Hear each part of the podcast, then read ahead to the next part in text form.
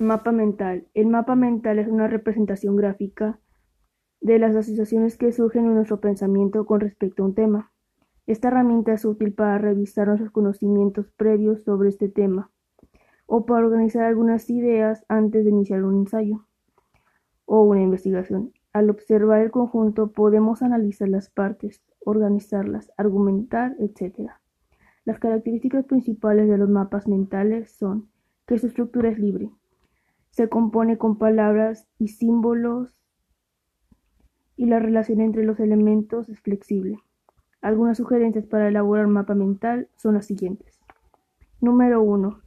Desecha la idea del esquema o párrafos en orden. Número 2. Inicia con el tema a representar con el centro o núcleo.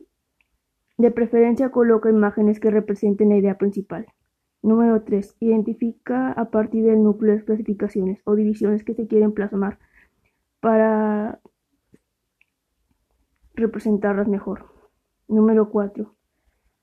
Se sugiere que cada ramificación se marque con un color diferente para favorecer a la comunicación. Número 5. De las ramificaciones principales pueden surgir ramificaciones secundarias, marcadas con líneas más delgadas, tanto como sean posibles.